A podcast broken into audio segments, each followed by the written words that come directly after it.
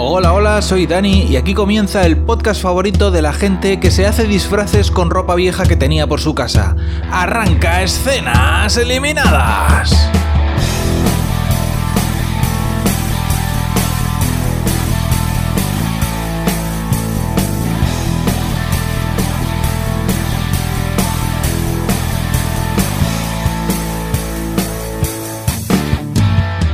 Esta semana había un estreno de una serie que se llamaba Hungry Ghost, que era lo único que tenía, lo único que me quedaba apuntado para este mes como estreno, pero me puse a verla y era un rollo aburridísimo de unos vietnamitas que no sé qué, y ahí no había fantasmas por ninguna parte, así que a los 20 minutos la quité porque eso era aburridísimo.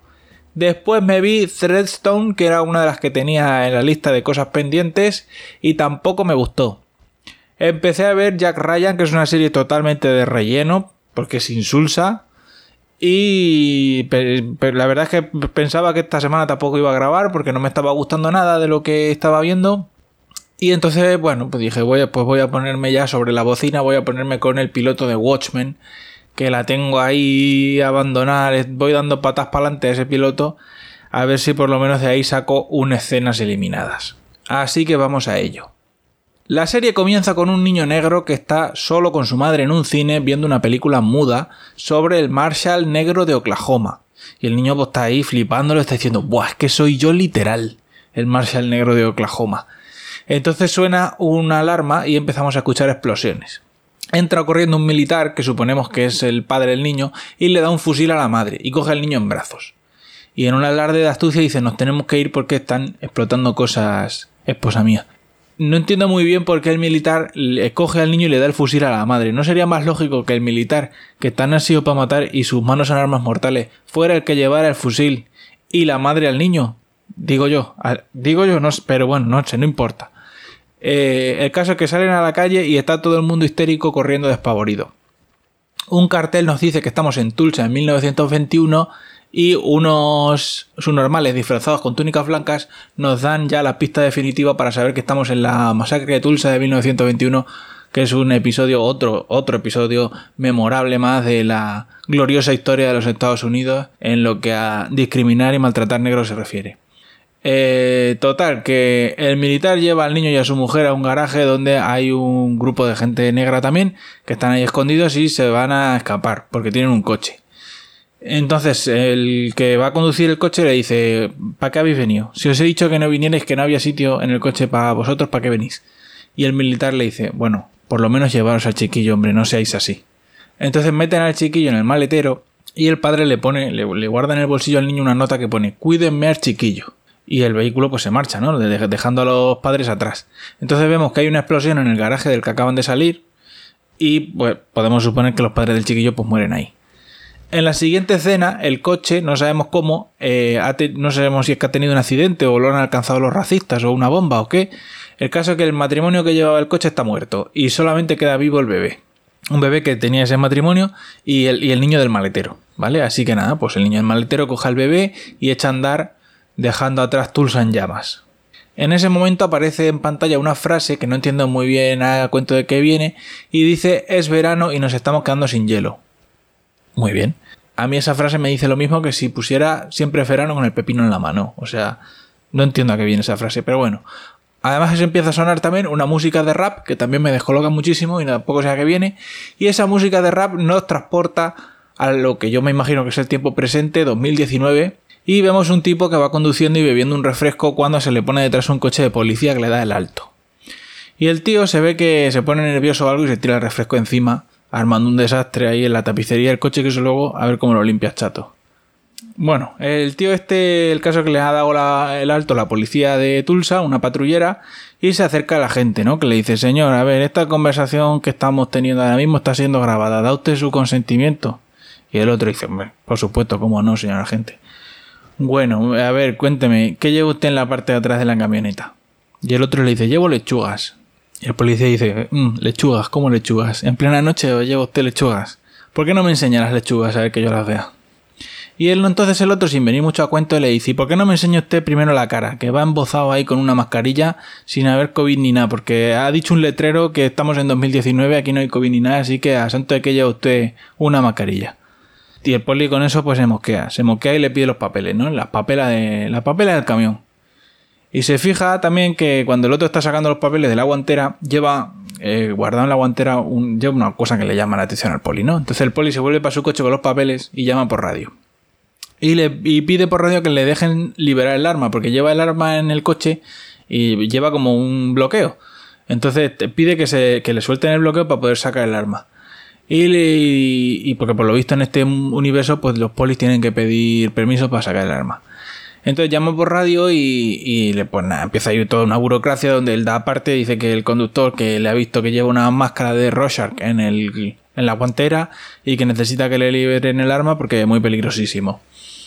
Y nada, bueno, tanto tarda la burocracia esta por radio que el conductor se pone la máscara de Rorschach, se baja del coche y cose a tiros al poli con una UCI para después sacar una lechuga de la parte de atrás de la flagoneta y tirársela al poli que está agonizante en su, coche. La moraleja de esta escena entiendo que lo que me quieren decir es que hay que dejar a los polis americanos tirar de pipa cuando ellos quieran porque como todos sabemos pues son muy responsables eh, sobre todo en lo que es mm, sacando la pistola y disparándole a la gente. Eh, nosotros nos trasladamos a un auditorio en el que está el afamado actor Don Johnson viendo un musical con su mujer, hasta que otro policía embozado le susurra algo al oído. Entonces Don Johnson eh, pues deja a su mujer ahí viendo el musical y él se marcha al hospital a ver al poli, al que, le, al que han tiroteado, que por lo visto está crítico, pero el hombre ha sobrevivido.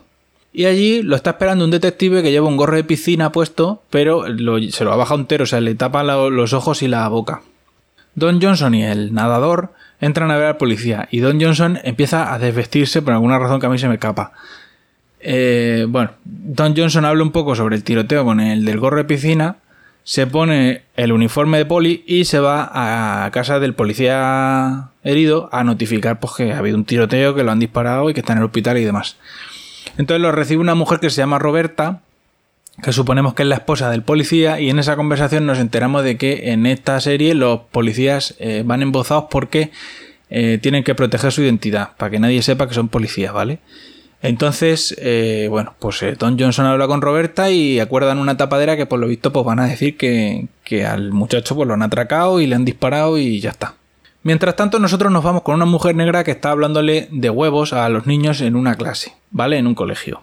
Y los niños empiezan a hacerle preguntas, ¿no? Entonces esta mujer pues, empieza a contar que nació en Saigón y que después se mudó a Tulsa. Se metió a policía en la época en la que la policía todavía no iba en Boza, que, se podía saber quién era. Y entonces dice que la cosieron a tiros en la Noche Blanca, que no sabemos lo que es. Y entonces pues dijo, pues igual me retiro mm, porque es mejor hacer pasteles que que te peguen tiros. Entonces pues se retiró y montó una pastelería. En ese momento un niño gordo de la clase le pregunta que si pagó la pastelería con los Redfordations, que tampoco sabemos qué son. Y una de las niñas de la clase, que resulta ser la hija de esta mujer, eh, pues se lía tortas con el niño gordo. Ya en el coche, de camino a casa, esta mujer le dice a la niña que bueno, no le tenía que haber pegado al niño gordo, que eso está fatal. Y la niña le contesta, tú también querías pegarle al niño gordo porque ha dicho Redfordation, que no sabemos lo que es porque nadie nos lo ha explicado, pero es muy racista, madre. En ese momento suena la alarma, una alarma como de antibomba, y para en el coche. Entonces empiezan a llover del cielo una especie de pulpos, medio pulpos, medio medusa, no sé qué coño es eso. Bienvenidos a la nave del misterio. Total, que llegan a su casa y está el marido con, con la otra hija que tienen limpiando la entrada de la casa de pulpos marcianos. Y el marido le dice, nena, te has dejado el busca en casa y te ha llegado un mensaje. Entonces la mujer mira el mensaje y dice, tengo que irme a la panadería. Se va para la panadería y en la puerta hay un anciano negro en silla de ruedas que le dice, oye, ¿la panadería cuándo abre? Porque la mujer la tiene, tiene las ventanas tapadas como de reformas y eso. Y la mujer le dice, ah, ah, no abro hasta dentro de dos meses. Y el viejuno dice, bueno, pues me espero aquí, no tengo prisa. Por cierto, ¿tú crees que puedo levantar 90 kilos? Y la mujer le dice, seguro que sí, abuelo, seguro que puede usted levantar 90 kilos y más si se lo propone no me entretenga usted, por favor, que tengo mucho lío. Y entonces, pues nada, dejo al viejo uno en la puerta y ella se mete en la panadería, que resulta ser una tapadera. Y ella en el sótano tiene un arsenal y, la vemos como pues se, arma y se, y se pone un traje de Warrior Nan, ¿vale? De monja guerrera. Y se va directo a un parking de caravanas donde echa abajo la puerta de una de ellas y le mete una piña en los morros al dueño dejándolo inconsciente. Después se va a la comisaría, donde Don Johnson y los muchachos están viendo un vídeo amenazante de un grupo que se hace llamar el séptimo de caballería y llevan todos máscaras de Rorschach, sin saber muy bien por qué. Entonces Don Johnson se dirige a los polis y le dice, bueno muchachos, como habéis podido comprobar, el séptimo de caballería is back. Hemos tenido tres años de paz, pero se han reagrupado y aquí están otra vez. Así que voy a autorizar a que todos podáis usar las pipas eh, para ir a por esta gente. Y entonces un tío que hay allí con sombrero, o sea, lleva una especie como de casco de sombrero con forma de cabeza de oso panda. Y le dice, Don Johnson, está usted cometiendo un error. Y Don Johnson le dice, bueno, no dejemos por favor que la opinión de un gordo con cabeza de panda se interponga en la trama de la serie, así que vamos a ignorarle todos. Entonces, pues nada, prueban el uso de armas para todos los polis y Don Johnson se va a su despacho donde está esperando la Warrior Nan. Eh, y le dice, bueno, la que me faltaba ya para el duro, la Warrior Nan. ¿Qué me vas a dar tú también ahora el discurso de que le tenía que haber hecho caso al panda y porque voy a provocar una guerra y no sé qué? Y la Warrior Nan le dice, no, no, tranquilo que no te voy a decir nada, eh, porque en la escena anterior yo me he ido por mi cuenta a un camping de caravanas y le he reventado los morros a uno que yo creo que es un racist, es un supremacista blanco. Y lo traigo en el maletero para interrogarlo. ¿Cómo te quedas, Don Johnson? Total, que llevan al del maletero a la sala de interrogatorios y lo interroga el detective del gorro de piscina, que empieza a proyectar imágenes random en las paredes mientras le hace preguntas.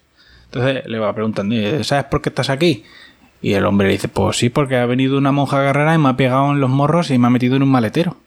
¿Qué has desayunado esta mañana? Cuéntame. Y el otro le dice, pues me parece que es cereales. ¿Qué sentirías si yo ahora mismo defecara sobre una bandera americana?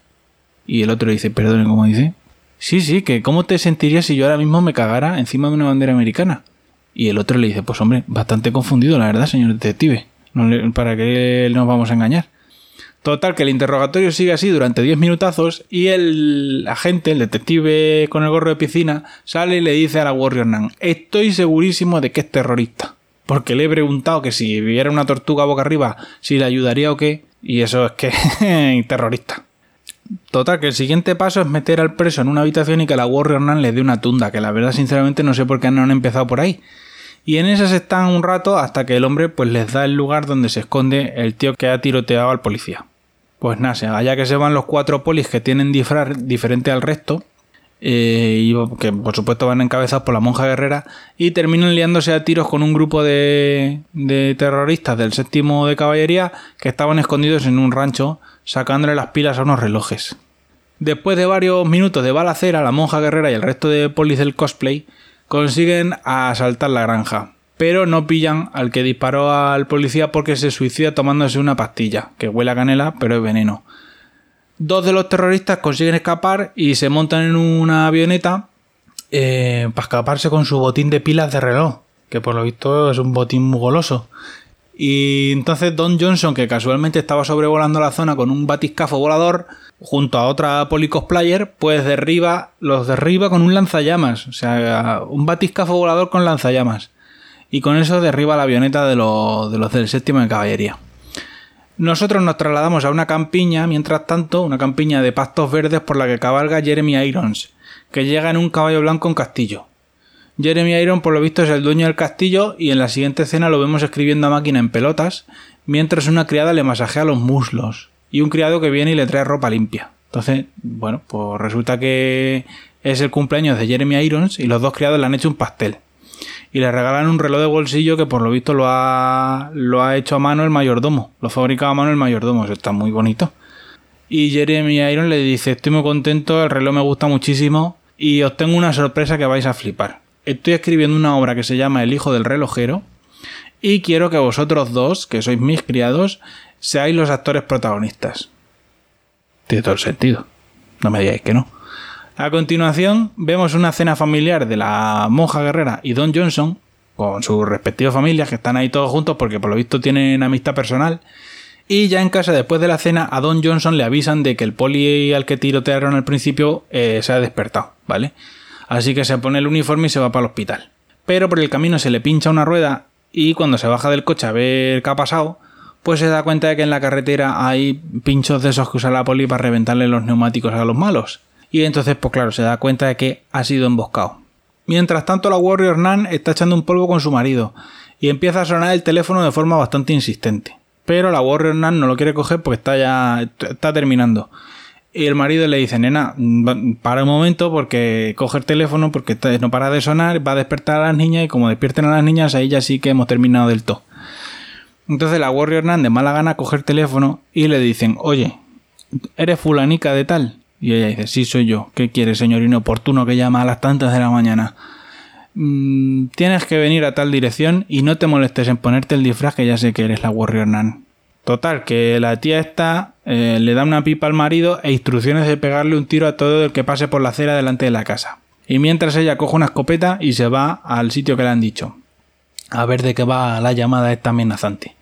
Cuando llega a la dirección que le han dado, se encuentra a Don Johnson colgado un pino y al pie del árbol está el abuelete negro de la silla de ruedas que, que, le, que la paró en la puerta de la panadería y le, para preguntarle si, si cuándo habría aquello.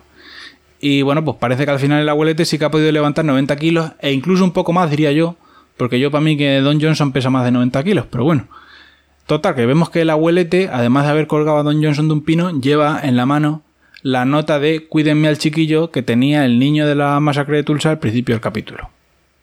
¿Ustedes han entendido algo? Yo desde luego no. ¿Vale? Esa es mi conclusión de, del piloto de Watchmen. Y eso es todo lo que tengo que decir. Eh, todos los episodios del podcast los tenéis en la web escenaseliminadas.com y podéis comentarme lo que queráis a través de Twitter, donde mi cuenta es arroba escenitas. Y ya está. Hasta la semana que viene.